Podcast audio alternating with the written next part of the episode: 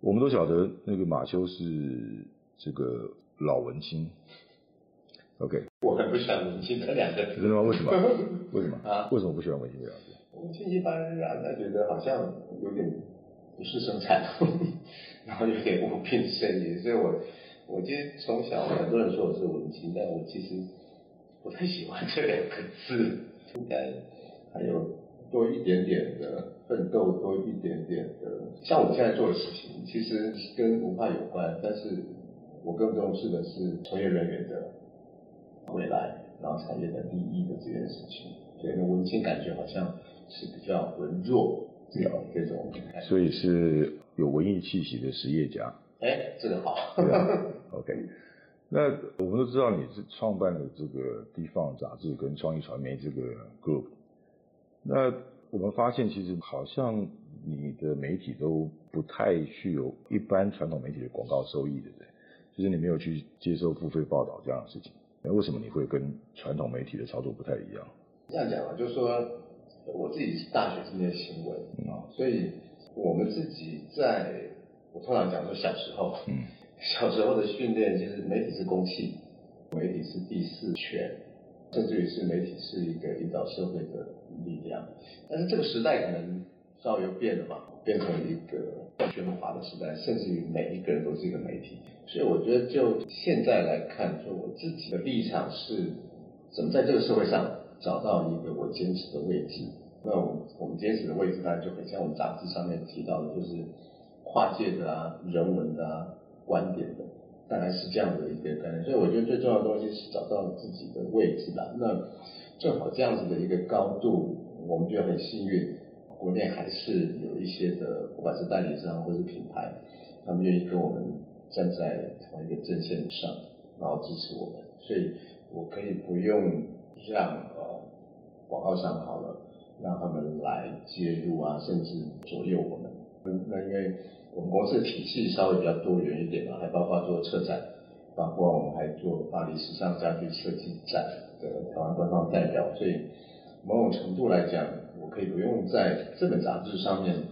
来做全部的回收，我可以利用其他的事业或者是一些的部门来支持我自己想做的事情。我本来想要请教马修是有关于理想跟现实这个问题啊，可是因为从你刚刚反馈，我我有一个比较不一样的想法，就是有文艺气息的实业家，跟把文艺或是说甚至传统现在常常在说，时下常常在讲的文创转型为产业，其实后者其实是更辛苦的嘛。回到理想现实这一段来看，如果说我们要把文创这件事情转变成产业，让它甚至可以有产值的话，按照你的经验跟你遇到的这些历程，可以跟大家聊聊这些事情。其实我做了大概有，我们算是第一代做文创的，大概有十二十三年。我自己体会比较深刻的是，台湾的设计师好了，或者是文化工作者，其实我们的创意、我们的热情非常非常的惊人。可是可能在市场的这一块，包括像的人家大概也会知道，就是设计师可能专注在他的创作上面，他的其他的部分，比方说 marketing 的这件事情，然后对市场的理解的这件事情，甚至怎么做 branding 的这件事情，可能都比较缺。更且现在台湾绝大部分的文创的公司都属于中小型的公司，它可能也没办法养这么多这一类商业的专业的人员，所以我觉得这十多年来，我自己把自己看成其实是一个搭桥者。包括我们跟全球资源的联动，然后说中国大陆的市场，我们其实在做一个搭台的工作，把这个舞台架起来，然后让设计师或文创工作者可以发挥他们自己既有的能力，那其他的部分，我试图在协助他们，让他们可以更坚定的、更坚强的往前走。在这个过程里面，想必会遇到一些困难，因为创意工作者甚至设计工作者，其实某种情况都会有点各自为政。各立山头的感觉，那你又是如何去整合或协助这样一个情况，让大家更认识这个现实的状态是这样？这个其实是我们在协助的，当然有个别的，那当然也会有团队式的。那团队式的，我想就像刚刚亚里斯提到，它其实是一件非常痛苦、非常曲折的那个过程，特别是我自己做第一届的台北时装周的这种车展。对，那过去所有这些台湾品牌非常辛苦，那某种角度也是一种竞争嘛。所以呃，在整合上面其实要花非常多的时间。那我觉得我的优势，我自己说，我的优势可能在于我没那么多的野心哦，就像我刚刚提到的，就是我比较想作为一个幕后的推手，我不想在台面上让大家觉得哇，你是一个什么样的？那我觉得用用一个比较真诚的吧，或是比较虚心的态度，比较容易做一个整合者。对，尤其我们看，其实很多财经杂志大家也都预测嘛，未来是一个做整合的时代。那我特别想提醒这点就是，为我们下一代，要来做这样子的一个整合的工作，那我觉得真诚的这件事情，把自己的利益先放在后面，你可能会更容易去完成它。在现实上，有些时候有很多，无论是创意工作者或是设计工作者，其实直白点讲，可能并不适合做这个工作，或者是甚至说，现在目前有很多媒体呢，其实他们并不是你刚刚提的第四权或是公器这样的角度在做这样的事，也就是说。真的对这些本职学能或者专业有所涉猎的，然后或是能够对社会有所贡献的人，呃，似乎是被另外这一个部分的声浪所掩盖。其实我个人有感触了，我不知道你的看法。嗯，就这一个题目来讲，可能还要回归到我们自己受新闻的训练。我来谈一个我的偶像好了，对，可能现在一般人呢也不太知道，就高新江。高新当时他的外号叫台湾史上风云第一人，所以在我们那个时代的媒体，其实有更多的是文人办报。文人办报跟这个时代好像很不一样了，嗯因为文所谓的文人有有他们自己的信仰跟坚持，跟他们的价值。所以为什么这么崇拜 高先？好了，就是在那个时代，他创办了一本杂志，跟陈映真叫做《人间》杂志。你看，我们我们这个时代，其实大概追捧的人多，嗯，哦，我常讲说，媒体有两种，嗯，一种叫做化妆者，一种叫做卸妆者。那我们通常的对象大概都是一些大人物。当时的《人间》杂志，它开创了一个体例，叫做报道文学跟报道摄影。它深入到民间下乡去，去挖掘，哎，好像也是你们现在做的事情，到民间去挖掘一些不为人知。我们叫小人物好了，所以它叫人间杂志。报道摄影，它就跟拍，可能一个月、两个月、三个月，然后完成一次报道，可能也很像现在的纪录片哈。可他对象一定是一些比较，我认为叫感性一点，或者说非常执着在他自己的工作或产业里面去。对，那时候有这样的杂志，叫做人间杂志。就小人物杂志。对，那这样的杂志，我觉得给这个社会，至少我觉得非常温暖。那高先曾经给过一句话，就是在知识的面前要永远谦卑。所以对我来讲，我的如果讲那个文言一点，我的人格来历，嗯，有很大的一部分是受高先影响的。那从这样子的角度出发来做媒体，就像我月月刚刚提到的，就是我们可能多了一点点道德的坚持，或者说像我刚刚讲，我们在这个。媒体市场里面占自己的一个位置。现在很多的设计杂志，比方说室内好嘛，那可能都在介绍案例。我并不觉得这样是不好或者错的，就是一一个自由市场，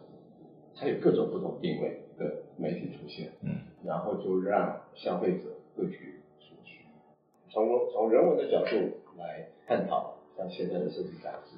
或是来探讨我们做的车展。你有没有一度想要放弃，然后随波逐流？当然会想过，当然会想过，就是无论如何啦，因为我大学念新闻嘛，我研究所很特别，我研究所念外交，那后来就去跑外交新闻嘛，所以一路其实我好像在报社待过八年，从政治到艺术到娱乐新闻。那其实后来我非常的清楚，就是在这个时代，媒体其实它就它其实就是一个商品。你销售什么路线，那看有没有人买单嘛。对，那所以到商业来讲，如如果说一个媒体没办法生存，那就是你改变不了什么。所以，就我刚刚提到，我刚刚有想要放弃，就是当这家公司没赚钱的时候，该怎么办呢？那那还去坚持什么？其实也没办法坚持。嗯，对，所以所以还蛮幸运，就刚刚提到，还是有一些人协助我们、支持我们，让我在这么艰难的媒体环境里面，还是可以坚持走一个我自己想呈现的设计杂志或美学杂志的嗯。一般的资本媒体哦，其实它如果在往外扩展，可能从线下到线上，网络的媒体。那呃，你的做法是甚至跨到策展的领域来。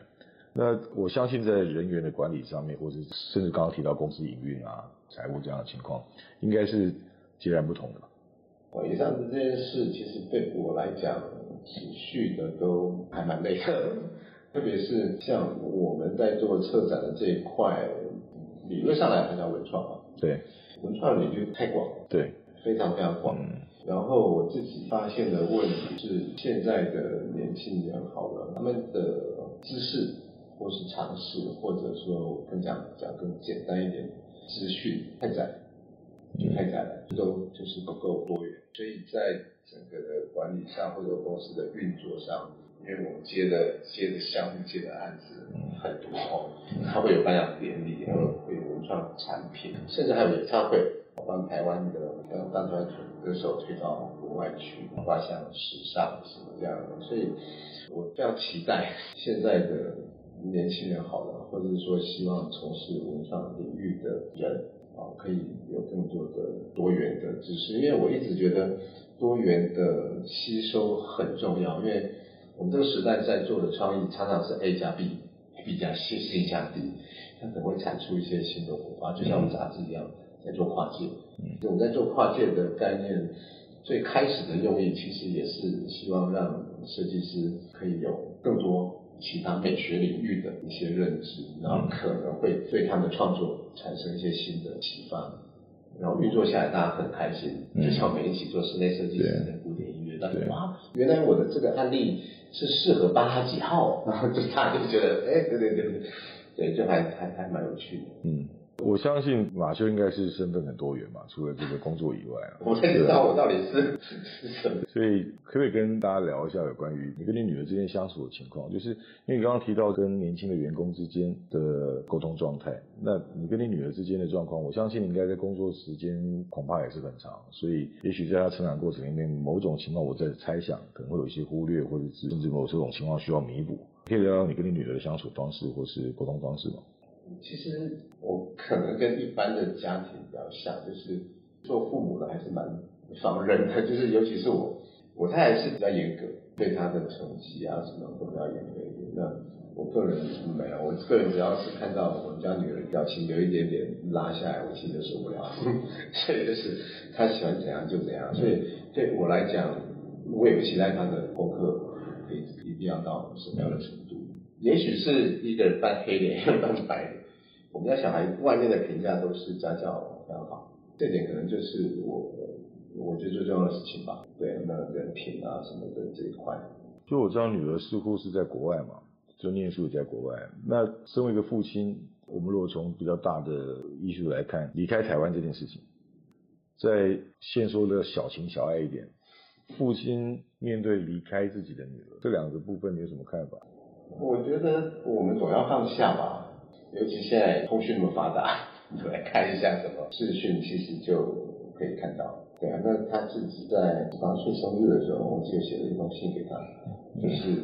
我觉得成年了，那我特别提醒他的一点就是，你要特别想清楚，就是在这在他的这段时间呢，我我觉得你怎么养成你自己，会决定你落地的那个点那个地方是什么。我只是做一个父亲的角色吧，去提醒他一些长远的事情，其他的东西都没有，其他东西就是说你今天干嘛，今天怎么样啊？你心里总会有不舍，或是担忧，当然基本的嘛，不舍啊，或是甚至很多父亲送女儿离开在机场，那一刻啊，那一刻当然，所以那一刻就很好笑，那一刻在机场的时候，我还跟他先蕊好，蕊好，对，可以说一下这个事嗯，先蕊好让我先让我准备好了之后我再来拍照。你说你哭完以后吗？是掉完眼泪，不要说哭。对啊，我还记得那个照片是，我是背对着 背对着镜头这样。对，我们先我我们先塞好了，先塞好了。所以那照片你是你那个照片你是背景的，你是布景道具的状态。信里面只提到这些提点啊，甚至听起来像是唠叨，我觉得没有什么比较真情流露的部分吗？我不太在比较小朋友面前。一般就是起码就我的想象来说，一个创意工作者其实是非常感性的。那面对这个，尤其是父亲对女儿的这样的状态，我蛮意外，说你只会只是在这个信上面提到这样的事情，或是在机场送别蕊了一下这个事情，你自己心里面有很多波涛汹涌啊什么之类的。信里当然会当然会有会有很多的那种感触啊，或什么东西，还是给它收起来吧。对啊，要不然那个我还是觉得怪怪的。怪怪的。嗯，父亲对女儿的爱的流露，我们家其实还好哎，就是我们家太太比较会。对，那我自己也许是成长的背景吧，什么之类的。我爸年纪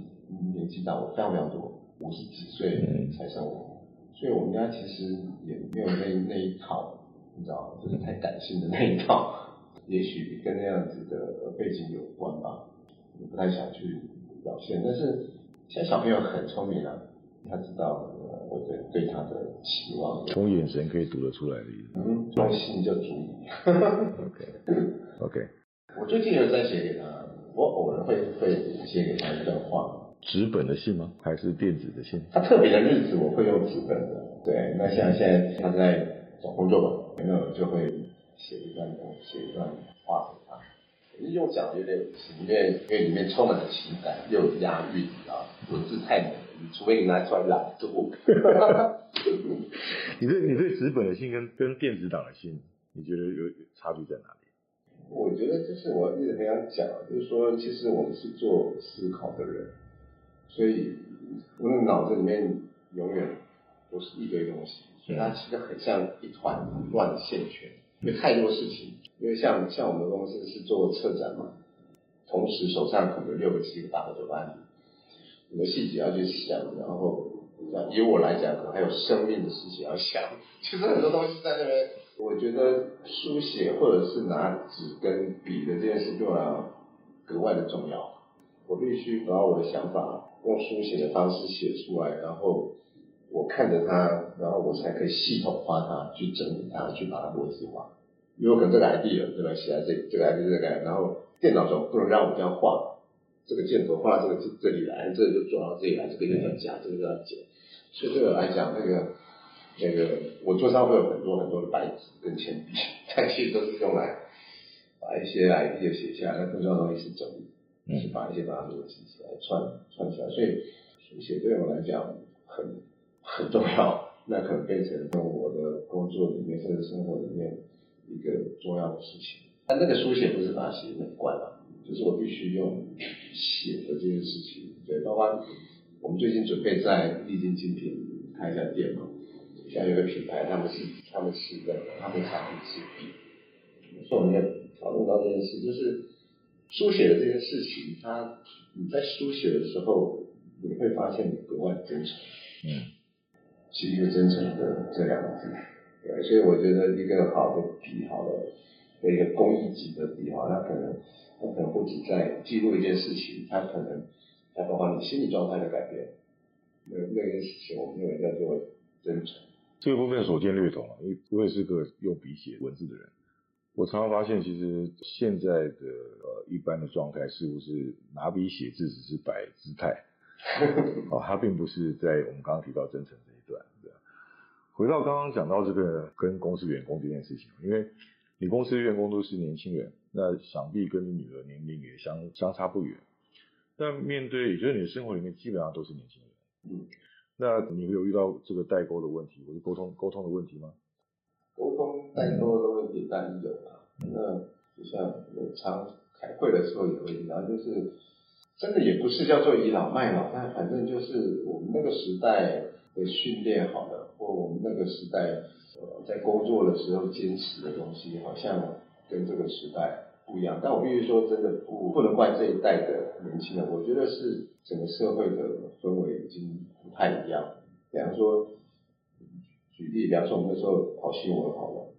我们使命必达。比方说我的呃在新闻界的。的末期好了，在跑影剧嘛，那时候正好遇到白小白小燕案，那我们为了访问到白冰冰，我们是直接在白冰冰的别墅外面扎，就是为了访问到他。然后我就会用这样的例子来跟包括我们编辑好了，或者是成长活动部的呃年呃员工同事，会跟他们提到像这样的例子，就是现在可能比较容易跟老板说，我比方说我跟他讲说，你你去那个找一下亚尼斯访问他好了，他可能会回答你说，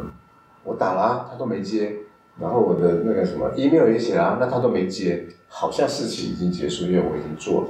嗯哦，我已经做了跟做到，它其实是两件不同的事情。对，那有时候我比较生气的时候，就想说，那你不会去他公司堵他吗？然后类似这种，但是现在的现在的环境好像已经不太不太是这样子的一个一个一个观念吧。对，那我觉得这种工作上面的，嗯，对目标的坚持，可能跟我们那一代可能会会不太一样，会不太一样。那就像比方说工作跟生活，那我们自己在做这种企划的或者创意的工作，其实我很难说他工作跟下班的差别是什么。对，那甚至于我我会跟同事讲说，你必须让我看到你们真的喜欢这个产业这个行业。那我用什么标准？就是请问你下班去哪里？那比方说我们是做文创，是做展览，是做什么？那你下班你你你是不是会喜欢去看展览？好了，哦，那如果说工作跟生活是完全拆开的，我其实就打一个问号。你真真的是热爱这个产业吗？真的是这样吗？那像我们不是嘛？有时间会去看，要么就翻翻这类的东西，然后脑子一直在那想来想，其实脑子里面大概都是这些事情。你下班都是边喝酒的脑 脑子里面转的这些东西，所以所以像我们其实是比较习惯思考的人，对，那所以很多人会问说，哎，那你的创意从哪来啊？巴拉巴拉的东西，我觉得当你把思考变成一个习惯的时候，我觉得所谓的创意东西，它很容易就像天上掉下来，它就会突然掉下来，对啊，或者是有时候因为太太多事情的时候，我有一个习惯，就是比方说后天我要交一个什么，我今天绝对不想理他，可是我脑子自己在动，我根本不知道，但脑子已经在自己在那个在转了，然后我就要到了明天好了，我就跟我自己讲，哎马修，你明天要交了哦，要交东西了，说好了好了好了。我有两个我，好啦，来那个，那就嗯就跑出来，就天使恶魔的对话这样，就是可以这样写了。二十四个比例的对话。呃，因为我想，因为策展的关系哦，尤其是时尚的这样的展览啊，呃，你有没有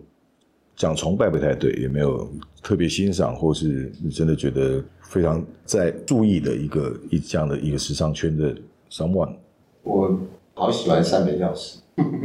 对，三本钥匙就是包括他他整个人的整个人的样子好了，然后那种气质，然后包括他弹的，特别他弹的画，对，那当然包括他自己的服装，我都觉得是在这个社会上，在这个世界上建立起他自己的一个叫品牌吗？还是一个人格的特质？我特别喜欢这样的钥匙。对，那从他身上，我大概也也也去体会一下什么叫时尚的这件事情啊。包括我们自己在做台北时装周一样，就是它绝不是国际精品，它绝不是流行的那些东西，而是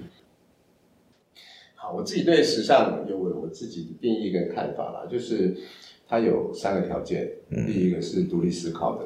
能力，第二个是开放的视野，第三个是高贵的品格。对，所以我觉得大概也从这些国际级的大师身上看到看到了，就是怎么去做自己。但是做自己，我还是必须说，做自己还是必须通过一定的学养哦，要有那样子的一个学养的过程，要不然谁都说自己的乱做一通。所以还是还是通过一些养成。嗯，对。那我觉得我在他的身上看到他怎么去反对西方的时尚是什么。然后怎么回到他自己认为的时尚是什么？所以我觉得对我来讲，我在他的身上看到了我相信的时尚。听起来似乎是有点对反叛，或是对甚至革命的一种很潜在的崇尚，对不对？他有一句话，嗯，有什么比穿戴的规规矩矩更令人厌烦？对，所以我就觉得，就像很多人会，其实有一些人觉得我好吊儿郎当的，对，我觉得我我我喜欢比较轻松一点，就像在公司的管理一样。对我其实我其实到现在为止还不太接受有人叫我董事长，不太接受。你觉得就比方说我们私底下常聊天嘛，喝酒啊，怎么样的东西呢？我我我觉得我比较喜欢那样子的自在。那某种角度，像刚刚提到，我们其实有很多的坚持，我们其实有很多的坚持，但那个坚持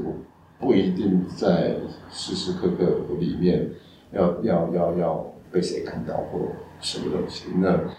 某种角度也是一种反叛，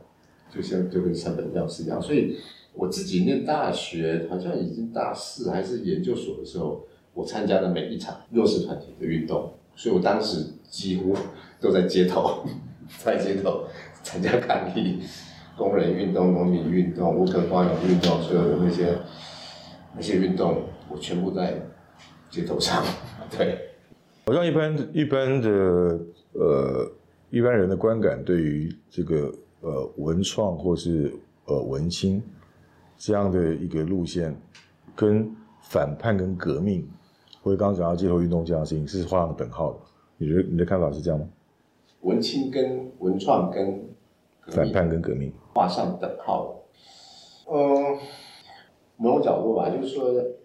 好，就是不管是文创是设计，或者说时尚好了，某种角度它是一种创新。那我更想讲的是，我更想鼓励的是实验精神，是实验精神。所以它某种角度是跟反叛是有关的，跟反叛是有关，就是我不安于现状。我不安于现状，我追求更美更好，但美好当然有另外的各自大不一样的定义，但它势必是一种新的翻转也好，或是一种那个 upgrade 也好，它势必是要自外于现实，自外于什么东西？你如何判断真假？嗯，就你刚刚你刚刚提到的这样的一个情怀，如何判断真假？想必有很多假情怀，很多真情怀。通常就那个把他找来跟我喝酒就知道了。哈哈哈对，把他找来跟我们喝酒就知道。那其实我们已经很难把这些道德的尺度定于一尊的了，尤其特别是这个时代，所以我也很难说我想的是对的，我讲的是对，或你讲的是对的。就像刚刚提到现在所谓的文化，前阵子跟一个长辈在一起，然后他说文化是众生循环。这是他的特质，嗯，所以你要容许各种各种不同的声音、不同的表达、不同的形式、不同的什么，所以慢慢等年纪越大，那可能就我就更更可以去包容这些。所以真跟假当然也很，但我们当然自己心里面有有尺度的，有尺度的，但是但是可能我们看到的未必是完整的那一面，对啊，所以也许我们应该放下太武断。嗯，太武断的这样子的一个判断的态度嘛，还是什么？对。OK，我们最后想请教马修，就是你有没有什么呃话，或是忠固，想对投入这个领域的年轻人讲的？文创的这一块，就是我我其实这么多年，我其实一直在谈一个概念了，就是什么是文创？你知道，现在其实已经非常混淆。非常混淆，食衣住行，巴拉巴拉，什么都是文创。那那我我自己比较比较比较重视的是，我曾经讲过一句话，就是文创的重点是人，不是产品，不是产品。所以我觉得，比方说我自己也做台湾国际文博会的策展委员，过去的两年。那所以我们看到了这么多的很多年轻人，好了。很愿意投入到这样子的一个美学领域来，或者说看起来非常有前景的这个行业里面来。那所以我觉得这个时代，我们更需要再去理清这一点，你知道吗？理清这一点就是不是你看到产品。我觉得文创的重点在于它的过程，过程当然就是人的这件事情，就人这个人怎么去投入，这个人怎么样怎么样坚持他的信仰，即便只是手做。所以，所以我曾经在做一个市集的时候，我跟那个业主好了 说，其实我的重点都不在我们看到几个摊位，我们看到几个摊位，看到他们的作品到底是不是成熟，特别像市集这样子，因为太多年轻人喜欢做这些东西了。其实不是看他的成熟度，哎，而是你要去欣赏他们怎么这么热爱这样子的一个一个一个创作好的一个，所以，所以我曾经讲过说，做市集呢，一定要办一个那个晚上的萤火会，就大家去交心，就是一群很有热情的人在交心。我觉得这个这个鼓舞这股力量是比较重要的，而不是看到，因为你要去追究它的产品的成熟度啊，它的什么，那个很难。大家很难，因为没有那么多的成熟的工作室或公司啊，有办法去做这样的事情。所以，我鼓舞的是一种态度，嗯，是一种态度。所以，我觉得最基本的认识是这个吧，最基本的认识。那所以从人的角度去出发的时候，我就会特别去谈，我们应该有更多的感受力，感受力。那正好我再举一个例子好了，那个其实我非常非常喜欢。每一年的一个活动叫“池上稻穗艺术节”，池上秋收稻穗艺术节，这是完整的一个名称。每一年十月，今年快到，听说秒杀，就是把一些艺文团队带到台东池上去，然后做演出。那我自己去了几次，我感触非常深。我觉得那个才是真创，就是稍微谈有一点细节，就是。你会看到，你去参加这个活动的时候，时尚国中的学生全部变成接待者，嗯，在在在稻田边哦，他们在皮好地，然后去接待你。那因为做了十，今年应该十二年吧，还是三年，然后已经变成一个蛮重要的一个品牌了。所以刚刚讲说，一开门就秒杀，然后所以所以会有很多的。所以叫台北人好了，天龙国的人，或者是有名气的人，甚至是外国人，他们愿意去看到池上那个稻田上去看这个演出。所以，所以这些小朋友呢，一个很特别的，你知道，有一次我去问了池上国中，我说：“老师，请问，就十年的时候，那年是五百，呃，什么庆功宴？”那我就问了池上国中的校长，我说：“老师，请问一下，十年了，你觉得带给池上什么？很特别哦。”他跟我说。时尚国中因为这个节庆活动，变成台东升学率第一的学校。嗯，所以我们开始去思考这件事情，就是我刚刚提到的，他们每一年去接待这么多好像很伟大的人，好了，各方的那个，所以我我最近常会讲一件事，就是激发激发当地居民的光荣感这三件事情。所以我觉得慈善国中的这些学生是被激发了光荣感。我觉得我身为慈善人非常骄傲。我就从这样子的心理基础的改变，所以学业啊巴拉巴拉那些东西会变好。所以我觉得我我我看文创，我比较想用这个角度去看它。对，就是他参与的过程是什么？那过程反而是更重要。他讨论的过程，比方说表演团队跟当地的居民。哦，他们是怎么样来整地？然后这种这种过程，我觉得它才是真正的文创的本质。那还未必是它最后的那个演出的精不精彩的问题。然后是不是慈善它整个繁荣起来，大家觉得很光荣。所以，像我们前阵子也帮台北市做街角遇见设计嘛，大概这种我们我们落实到地方去做的这种所谓叫高大上的，好吗？这些东西其实一定要摆脱一个概念，那个概念就是我们不要用外来者的角度去强加人家东西。你你再美都跟我无关，都跟我一点关系都没有。嗯，对，而是怎么去跟我们接下来要做台东的设计师周。所以我简报的时候特别提一个重点，第一句话叫做倾听，一定是先倾听，因为因为这个计划其实是把台北好了的设计师带到。台东去跟当地的工艺家来做共创，来做共创，所以我们不要用一个外来者的姿态，我是谁，什么样的态度去，而是先去倾听，倾听当地的人文啊，当地的什么样的一些特殊的条件啊什么，有这样的概念去，我觉得那样子的东西从土地里面长出来，文创其实从土地长出来，从土地里面长出来的东西，它才会有血有肉。对，所以我觉得还是用人的角度，最基本的概念，用人的角度来看它。嗯，对。那另外，当然就是如果谈到文化文创产业的这件事，它可能又是另外的一件事。就像我刚刚提到的，就是除了我们自己多一点美美学的观念、美学的什么好了，你可能在你创作上会更符合这个时代的需要。那那你产品产出之后，你再好的东西，你 marketing 怎么办？对，那这这一块可能又我们必须去养成另外的一票人。对，就是说，现在可能现在现在台湾面临的一个问题，其实是包括时尚，所有设计产业、美学产业，好了，就是学校会不会太偏重在创作这件事情？它反而整个的整个的产业链，其实我我比方说，我看时尚产业好了，它不只是上下游哦，它不只是。那个布料跟创作，跟跟跟跟往下走的呃下游就是通路上，嗯，它不止这些问题，它其实还包括横向的关联性产业，策展是不是？嗯，哦，比方说，比方说一个时尚产业要推动策展是不是？那广告公司是不是？媒体是不是？公安公司是不是？它其实很多关联的产业，那我觉得。如果我们要把文创做好，它的这些关联性产业，大家一起都可以在观念上啊，在什么样的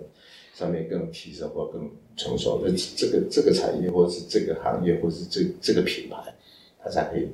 持续的往前走。非常棒，今天非常谢谢马修能够拨冗来跟我们聊聊这些一般人谈起来似乎是很虚无缥缈的话题。但是我想跟马修聊这样的艺术，其实是可以很深入扎实。也许马修比较了解我的性格，我不太讲场面话的。可是，对，可是呃，刚刚这样聊下来，其实我发现，其实能够跟言之有物的人做朋友啊，是个开心的事情。谢谢。OK，好，谢谢你，谢谢。嗯。